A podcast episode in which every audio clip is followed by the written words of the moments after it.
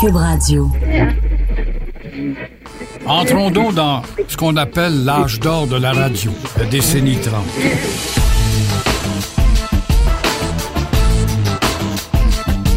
La radio, premier influenceur. Une histoire de la radio par Gilles Proux. Et là, il y a des gros joueurs qui apparaissent, dont Radio-Canada, aussi Radio-Vatican. Pourquoi Radio-Vatican? Parce que je m'expliquais mal, chers auditeurs, que CKC en naissant s'appelle Canadian Philosophical Amérique catholique et la religion bouddhe.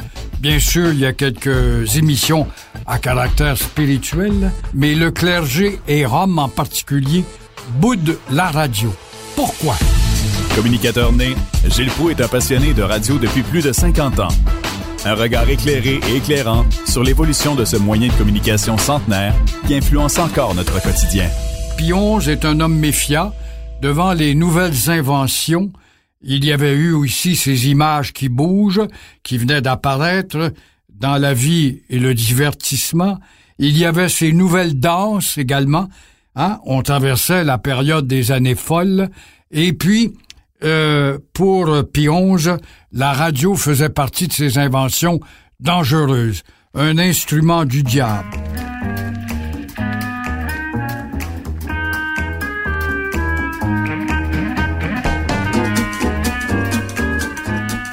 L'inventeur, qui étant proche du pape, va le rencontrer pour lui faire croire et lui rappeler que son invention n'est pas du diable, mais au contraire, elle pourrait servir même la cause du Christ, en allant porter la parole et la voix du Christ aux confins du monde. Et là, Pionge acquiesce, et voilà que le Vatican va être doté de la plus puissante radio au monde, avec 250 000 watts. Pensons-y. Et aujourd'hui, Radio Vatican, avec ses multiples services, n'est pas une radio de prière et de chapelet, Bien au contraire, c'est une radio qui fait du touche-tout et des affaires publiques avec des sommités et bâtit des documents et des émissions à faire réfléchir. Elle projette ses ondes, dans, avec les ondes courtes, bien sûr, dans des endroits où il y a des poches de catholiques qui étaient, en tout cas, malmenés, soit en Union soviétique, soit au Vietnam à une autre période, dans le fin fond de l'Amérique du Sud. Tout ça pour atteindre les catholiques du monde. Alors voilà que Pionge va donc émettre des mandements et arrêter d'être sceptique face à cette radio-là, cette invention, d'autant plus que Pidouze va pousser, il est beaucoup plus moderniste, l'idée de dire au curé du monde, emparez-vous de la radio. Et là, les prêtres, l'oratoire Saint-Joseph, le palais cardinalis à Montréal vont entrer à CKC à pleine porte plus tard avec le chapelet où Paul-Émile Léger devient une vedette des ondes. De l'oratoire Saint-Joseph, le père Charles Dupuis, la prière du matin, qui est une émission hautement écoutée également.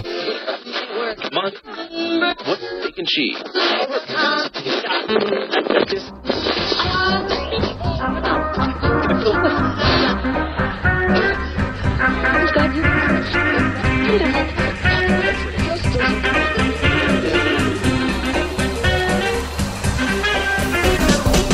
autre gros joueur qui va rentrer évidemment dans cette décennie 30, qui est l'âge d'or de la productivité, si on de la création, c'est qu'on a nationalisé dans les années 20 les chemins de fer, qui étaient tous en faillite, sauf le Canadien Pacifique. On fusionne donc ces compagnies, le La Prairie Railroad, puis le Grand Tronc et combien d'autres, pour créer le CNR, le Canadien national. Et voilà que son premier président est enjoint par le gouvernement de rentabiliser cette nouvelle structure qui est le Canadien national. Alors, Sir Henry Thornton est un gars imaginatif, en avant de son temps, décide pour rentabiliser parce qu'on sait que tout ce qui est entre les mains du gouvernement, il y a souvent 12 employés autour de l'escabeau quand il en faut trois. Alors, il va donc installer des animateurs de radio dans chacune des gares où le fuseau horaire peut changer pour le Canadien national partant d'Halifax à Vancouver. À Halifax, on verra naître la radio CNRH avec un animateur de la gare de train qui parle et qui invite les gens à monter à bord des trains où on vous fournit des écouteurs. Et là, à Québec, on aura CNRQ. Et à Montréal, on aura CNRM. Et puis à Ottawa, CNRO. Et là, dans les journaux, on annonce Montez à bord des trains du Canadien national et ne manquez pas le match entre Canadiens et Toronto demain soir. Montez à bord des trains si vous allez quelque part et ne manquez pas le combat de boxe de Jack Dempsey face à son adversaire.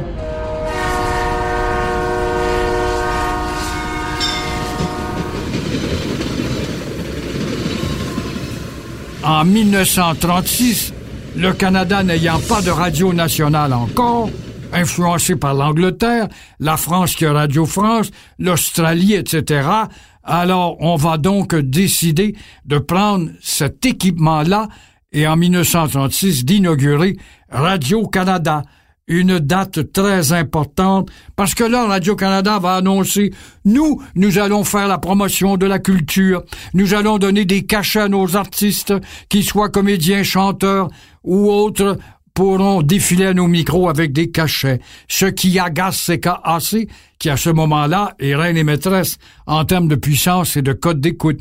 CHLP est à côté, qui vient de naître également. Alors, on va donc déranger un peu les radios privées. Mais cela ne dérangeait pas beaucoup CKC qui va maintenir sa cote d'écoute. Comment? Tout simplement parce qu'en disant un artiste qui passe à notre micro et qui nous dit qu'il chante à tel hôtel en fin de semaine ou va être en spectacle à tel endroit, il était assuré de remplir sa salle.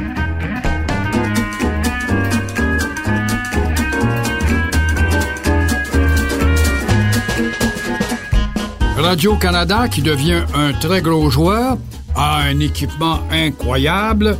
On va voir par exemple cette société de diffusion qui euh, ne semble pas goûter au malheur de la crise économique qui est arrivée en 29.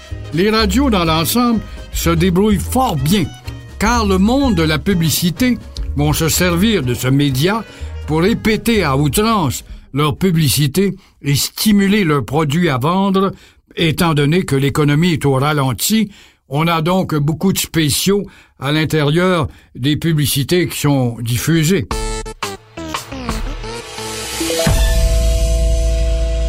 La radio, donc, en cette période de l'âge d'or de ces années 30, va aussi faire émerger des talents de l'écriture. Et c'est elle qui va introduire des radios romans, qu'on appelait des radios savons. Pourquoi? Parce que les commanditaires, pour la plupart, étaient souvent des compagnies de savon.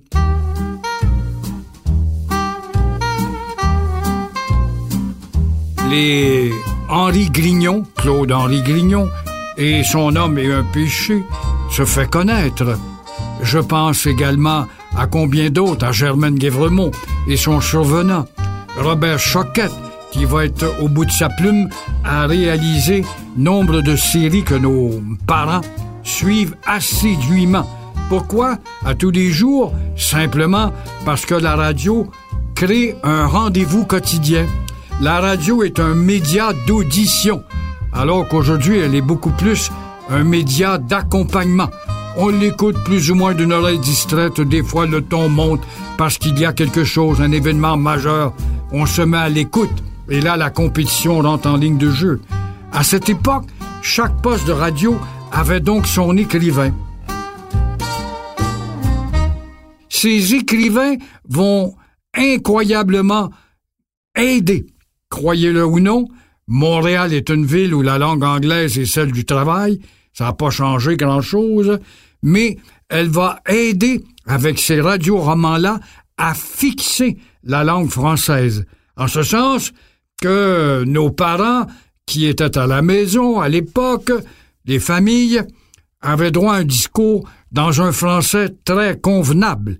Le seul endroit où l'ouvrier pouvait entendre le français, c'était le dimanche du curé en chair ou encore à la radio. À son usine, huit heures par jour, il ne travaillait et n'entendait que de l'anglais. La radio, heureusement, vient combler un vide et c'est celui de s'approprier de la langue française grâce à ces écrivains fort habiles qui travaillent l'imagination, de la maman à la maison qui suit le radio-roman le matin ou le midi, et le soir, le père, entrant de son usine mal habillé, va laisser tomber ses vêtements pour euh, s'habiller convenablement, s'asseoir autour de la table ou dans le salon où la radio envahit le logement au complet, pour entrer aussi dans l'imaginaire de ces radios romans.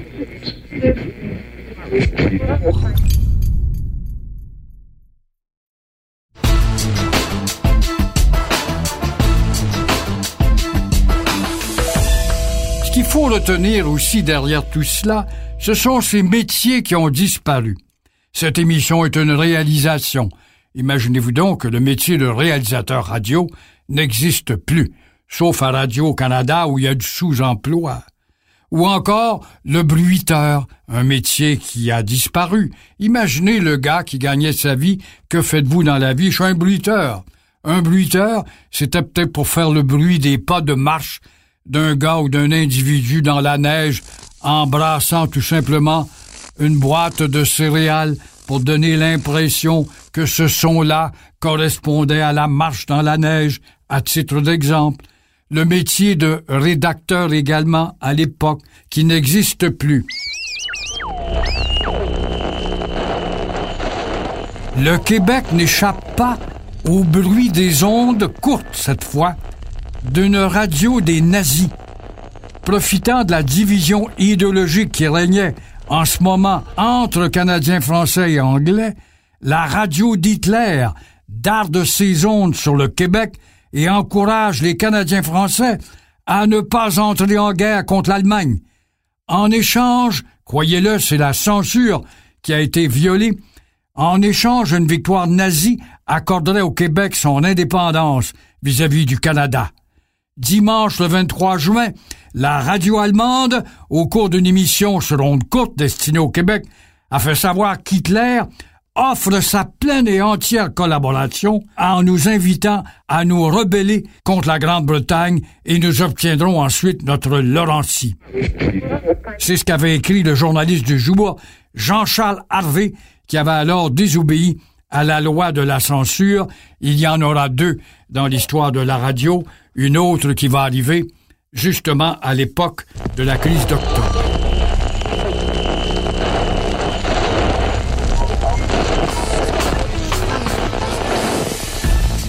Au même moment, Radio-Canada s'intéresse de plus en plus aux affaires publiques.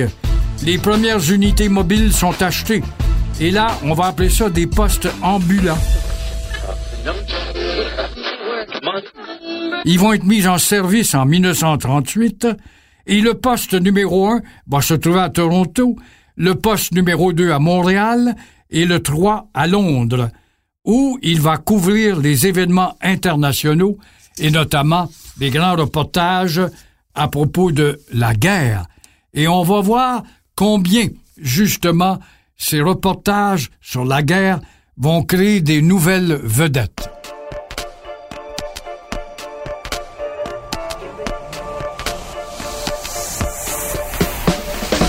Au chapitre du divertissement, on ne peut pas dire, à part les radioromans, que nous sommes euh, bien équipés. En ce sens que le disque québécois ou canadien-français est rarissime. Les grandes voix que l'on connaît à l'époque, elles sont minimes. Le soldat Lebrun, notamment. Euh, Mary Travers. Fernand Robidoux, qui était la vedette de ces dames à cette époque. Et euh, l'industrie du disque n'est pas encore née en tant que telle pour euh, faire du divertissement une masse de productivité musicale qui arrivera dans la décennie 50 euh, et 60 beaucoup plus abondamment. Bien, les bulletins spéciaux de temps à autre viennent résonner la conscience ou éveiller le souvenir de l'un ou l'autre qui affectionne telle personnalité ou tel hommage.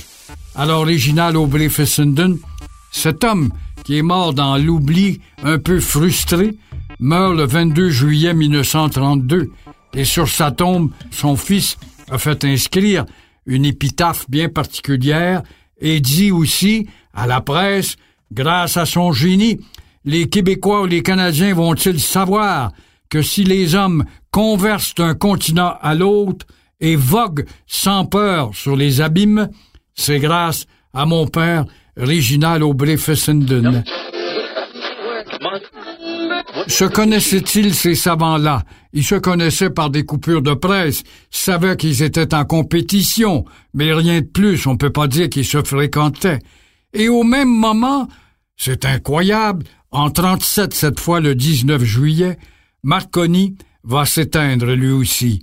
Marconi avait déjà passé la majeure partie de son temps dans sa villa griffonne parce qu'il est devenu très riche, ayant été euh, le père de l'invention en question, il va donc retirer des redevances à le rendre richissime, mais emporté par une crise cardiaque. Marconi sera inhumé dans le mausolée en face de sa résidence, un véritable château qui s'est fait construire dans cette villa griffonne à côté de Rome.